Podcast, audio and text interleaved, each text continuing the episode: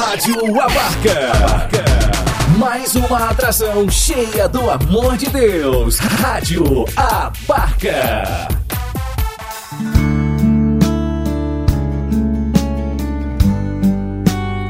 Deus fala com você. Com Padre Ricardo Silva Carlos. Deus quer falar comigo em coisas tão pequenas, nas coisas simples.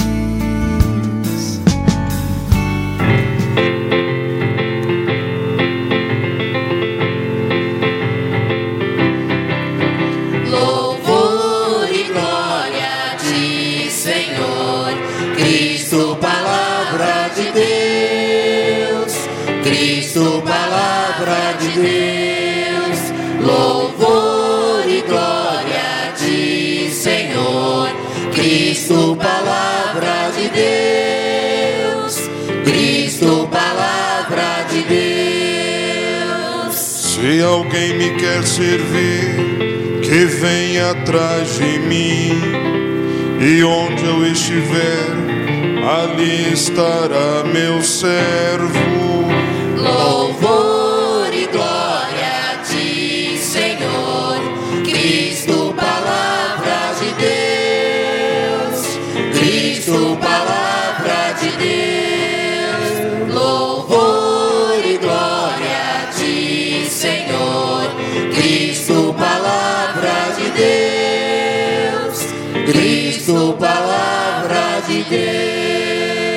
O Senhor esteja convosco. Ele está no meio de nós. Proclamação do Evangelho de Jesus Cristo, segundo São João. Glória a vós, Senhor. Naquele tempo, havia alguns gregos entre os que tinham subido a Jerusalém para adorar durante a festa. Aproximaram-se de Filipe, que era de Betsaida da Galileia, e disseram: Senhor, gostaríamos de ver Jesus. Filipe combinou com André, e os dois foram falar com Jesus. Jesus respondeu-lhes: Chegou a hora em que o Filho do Homem vai ser glorificado. Em verdade vos digo: se o grão de trigo que cai na terra não morre, ele continua só um grão de trigo.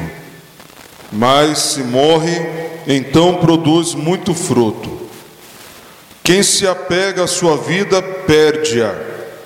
Mas quem faz pouca conta de sua vida neste mundo, conservá-la-á para a vida eterna. Se alguém me quer servir, siga-me, e onde eu estou, estará também o meu servo. Se alguém me serve, meu Pai o honrará. Agora sinto-me angustiado. E que direi? Pai, livra-me desta hora? Mas foi precisamente para esta hora que eu vim. Pai, glorifica o teu nome. Então veio uma voz do céu. Eu o glorifiquei e o glorificarei de novo. A multidão que aí estava e ouviu dizia que tinha sido um trovão. Outros afirmavam: foi um anjo que falou com ele. Jesus respondeu e disse: Essa voz que ouvistes não foi por causa de mim, mas por causa de vós. É agora o julgamento deste mundo. Agora o chefe deste mundo vai ser expulso, e eu, quando for elevado da terra, atrairei todos para mim. Jesus falava assim para indicar de que morte iria morrer. Palavra da salvação. Glória a vós, Senhor. Vamos rezar uma Ave Maria pedindo que a Virgem Mãe de Deus pela ação do Espírito Santo, nos ajude a compreender cada vez mais o mistério deste tempo quaresmal. Abra o nosso coração para a Semana Santa que já se aproxima e nos ajude a nos prepararmos correta e dignamente para a Eucaristia que vamos receber. Ave Maria, cheia de graças, o Senhor é convosco. Bendita sois vós entre as mulheres, bendito é o fruto do vosso ventre, Jesus. Santa Maria, Mãe de Deus, rogai por nós, pecadores, agora e na hora de nossa morte. Em nome do Pai, do Filho e do Espírito Santo. Amém. Podemos sentar, queridos, louvado seja nosso Senhor Jesus Cristo. Filhos amados, estamos no último domingo desse tempo quaresmal. São cinco semanas antes da Semana Santa que vamos iniciar com o Domingo de Ramos, semana que vem, que nos ajudaram, ou deveriam ter nos ajudado, a adentrar melhor nessa espiritualidade e nos preparar mais e de modo mais profundo para a celebração do centro da nossa fé, que é o Tríduo Pascal, onde faremos memória, onde será vivenciado de modo a atualizar o mistério da paixão, morte e ressurreição de nosso Senhor Jesus Cristo. O grande risco que nós sempre corremos é de nos tornarmos especialistas da fé, estudiosos da fé, porém muito pouco práticos na vivência da mesma, né? Quantas quaresmas nós já participamos, quantas semanas santas nós já vivenciamos, e o risco, portanto, é viver apenas mais uma quaresma, viver apenas mais uma semana santa, quando na realidade a proposta para esse tempo litúrgico como partilhávamos na quarta-feira de cinzas, é a vivência de um grande retiro espiritual, de 40 dias, onde, aproximando-me mais de Deus, pela oração, pelo jejum e pela prática da caridade, da esmola, pudesse abrir ainda mais o meu coração para vivenciar o mistério do Tríduo Pascal, para chegarmos à Páscoa do ressuscitado não só emocionados pelas belas celebrações da Semana Santa, mas conscientes de que aquela vitória de Cristo sobre a morte é minha vitória também. A vitória de Cristo sobre o pecado é minha vitória também. A aliança que o Senhor refez, já não mais com tábuas escritas, já não mais pelas tábuas da lei, mas a nova aliança selada com seu próprio sangue foi firmada pelo Senhor, mas eu aderi a essa aliança pela fé, de modo eterno e definitivo. A vontade de Deus se torna a minha vontade, o querer de Deus se torna o meu querer. Seguir ao Senhor para mim já não é mais uma simples obrigação, mas seguir e estar com Deus para mim é minha maior alegria e felicidade. Qual é o motivo de minha caminhada? O segmento de Deus, o segmento do Evangelho, a prática da Sua vontade, ou a vontade do mundo ainda é mais forte em minha vida? O pecado ainda é mais forte em minha vida. O meu humano, o meu querer ainda são mais fortes em minha vida, em nossa vida. Pois bem, o tempo da quaresma é esse tempo propício para darmos o justo lugar a cada realidade. Dar a Deus o que é de Deus, dar ao mundo o que é do mundo, ou seja, entregar-me totalmente, entregar a minha vida nas mãos daquele que por mim se encarnou, morreu e ressuscitou. Olhando um pouquinho agora para a consciência de cada um de nós, filhos, você pode falar com o um coração sincero, responda isso para Deus. Você pode dizer que viveu bem esse tempo da quaresma? Você pode dizer que realmente ao menos se esforçou, porque talvez sejamos falhos, talvez não, somos, né? Falhos, pecadores, limitados, como nos ensina São Paulo, nem sempre faço o bem que quero, mas tantas vezes faço o mal que eu não desejo, mas ao menos você pode olhar feliz para a tua vida e dizer: olha, talvez eu não tenha sido fiel ao meu propósito, mas eu ao menos me esforcei, eu ao menos busquei, lutei para vencer o meu humano, para vencer os meus desejos, para vencer os convites que o mundo me fez e me manter fiel a Deus e à sua aliança. Nós podemos chegar nesse quinto domingo da quaresma e dizer: Eu ao menos lutei para fazer a vontade de Deus? Ora, filhos, cada dia mais, cada ano que passa, repito, a quaresma está deixando de ser esse tempo de conversão para nós e se torna apenas mais um tempo, como tantos outros, em minha vida, onde a palavra de Deus entra por aqui, sai por aqui, mas não transforma aqui. A primeira leitura do profeta Jeremias hoje nos enche de esperança. Já é a última fase, a terceira parte do livro de Jeremias, né?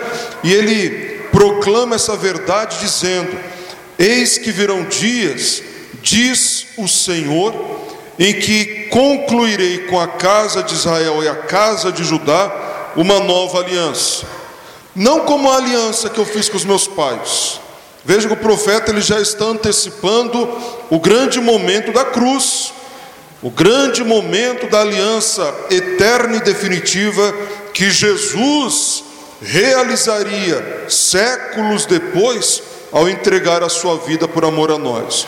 Ele diz: Concluirei a aliança, uma nova aliança, não como a aliança que os meus pais fizeram, quando os tomei pela mão para retirá-los da escravidão do Egito, e que eles a violaram, não foram fiéis à aliança. Talvez nós também sejamos um pouco este novo Israel, né, filhos?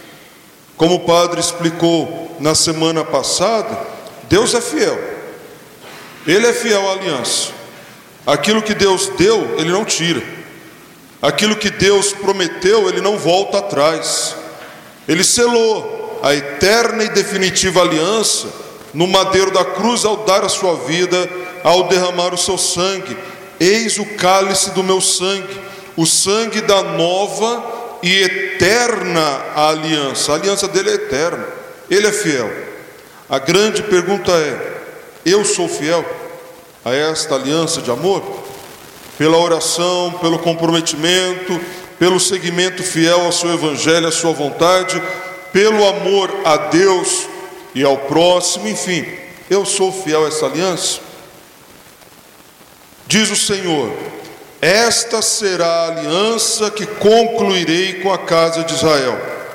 Depois desses dias, olha que coisa linda esse texto: imprimirei a minha lei em suas entranhas, e hei de escrevê-la em seu coração. Serei o seu Deus e eles serão o meu povo.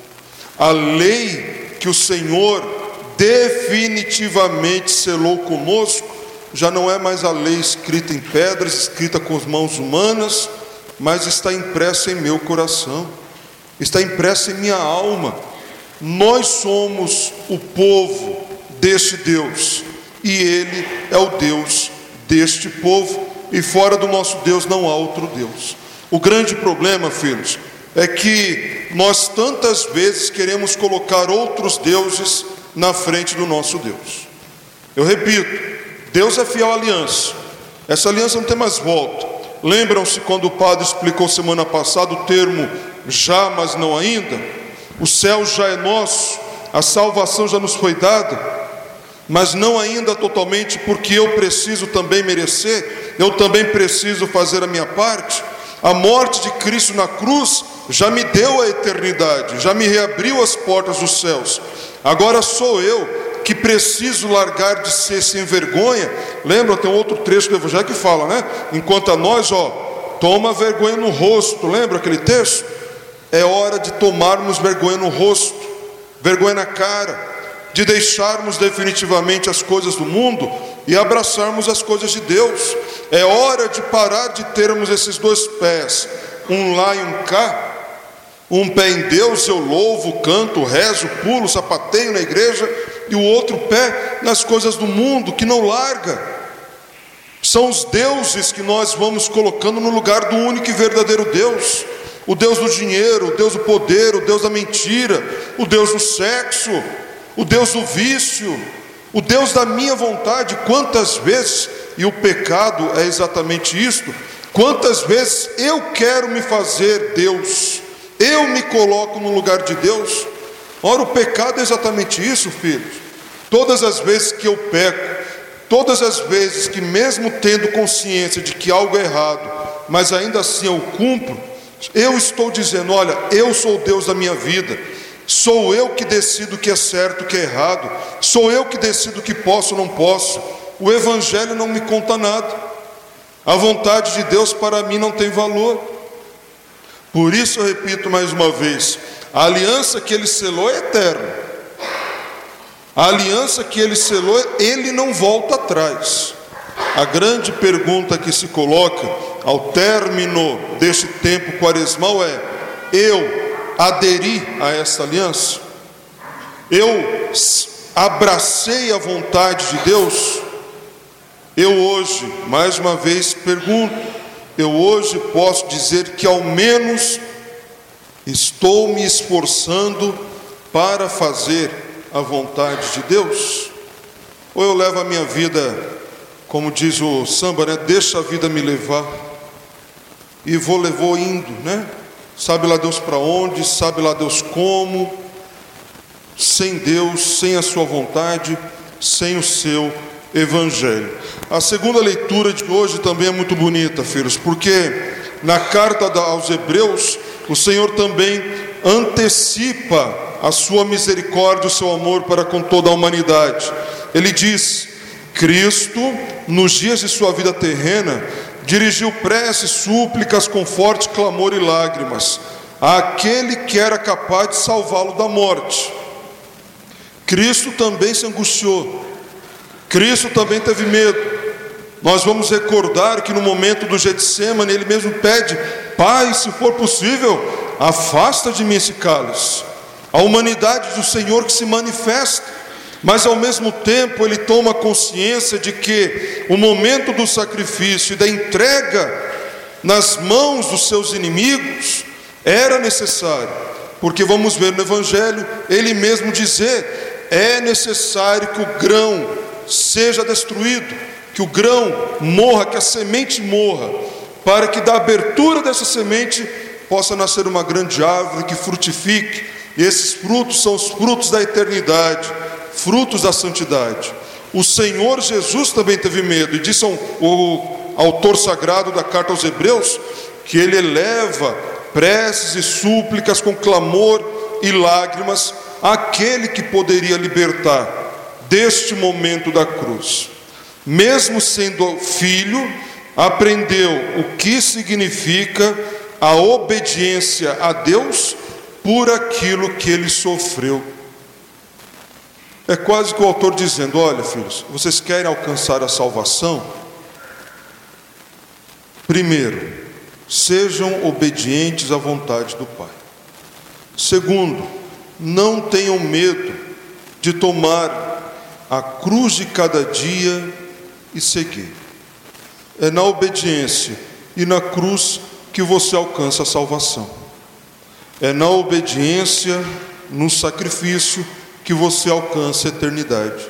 É na obediência e na entrega da sua própria vida, pois, repito com o Evangelho: quem quiser salvar a própria vida vai perdê-la, mas quem entregar a vida por causa de mim e do meu Evangelho, este a salvará para a eternidade. Ora, compreendamos o tempo da quaresma também foi um convite para isto.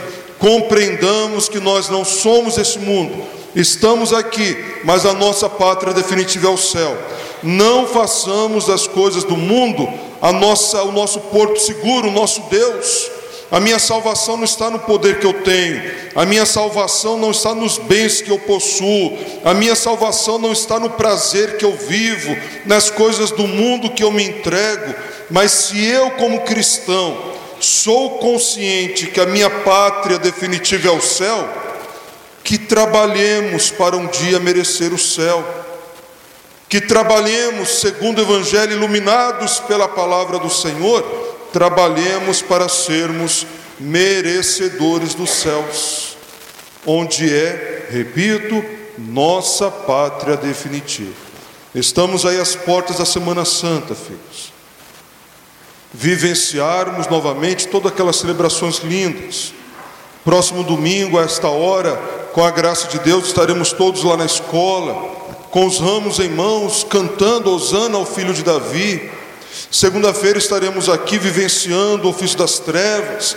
Terça-feira estaremos celebrando a Santa Eucaristia na São José.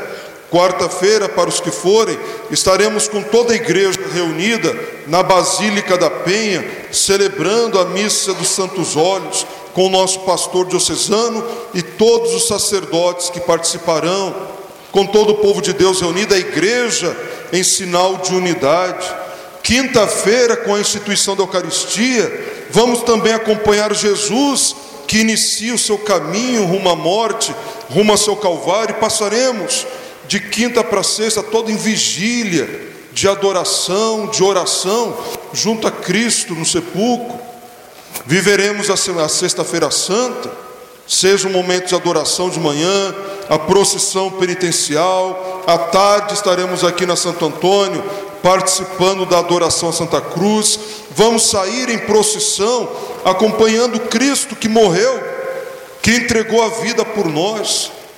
Sábado nos reuniremos com a graça de Deus em torno à fogueira para celebrar o fogo novo, o fogo da vida, proclamarmos a Páscoa do ressuscitado, proclamarmos a vitória de Jesus sobre o pecado e a morte, e no domingo continuaremos nesse mesmo clima de alegria e de festa, porque aquele que assumiu a minha humanidade morreu na cruz e ressuscitou, me reabriu as portas dos céus e me libertou de todo o pecado.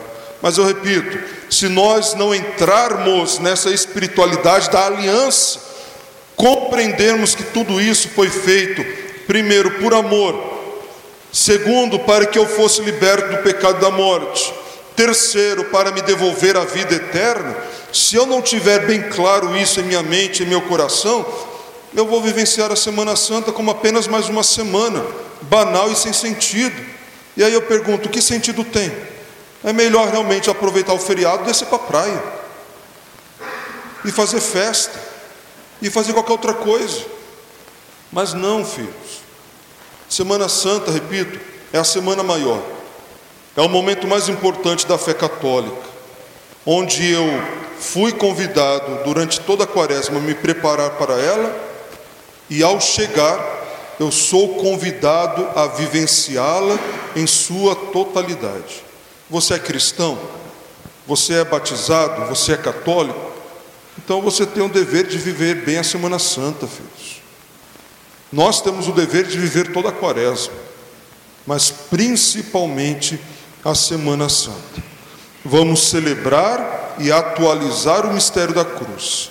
Não vamos deixar a Semana Santa passar em nossa vida de modo banal. Vamos participar bem, com o coração aberto, com o coração disposto a receber de Cristo uma vida nova. Repito, que possamos chegar na Páscoa do ressuscitado e dizer: com Cristo também eu venci o pecado, venci a morte, sou nova criatura. Com Cristo eu novamente tomei a minha filiação divina. Posso chamar a Deus de Pai, posso chamar a Cristo de irmão e posso verdadeiramente renovar o meu batismo, porque nova criatura eu sou. É este o fruto da Páscoa. Né?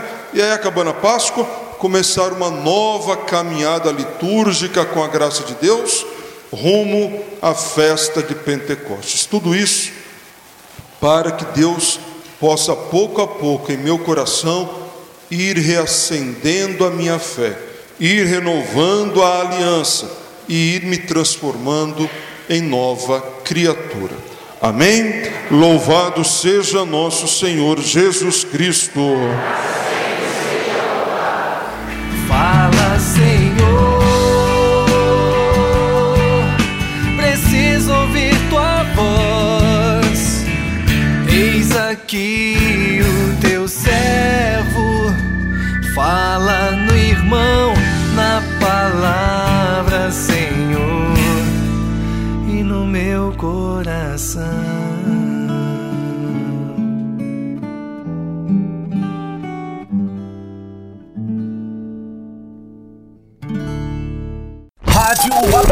marca. O amor de Deus pra você.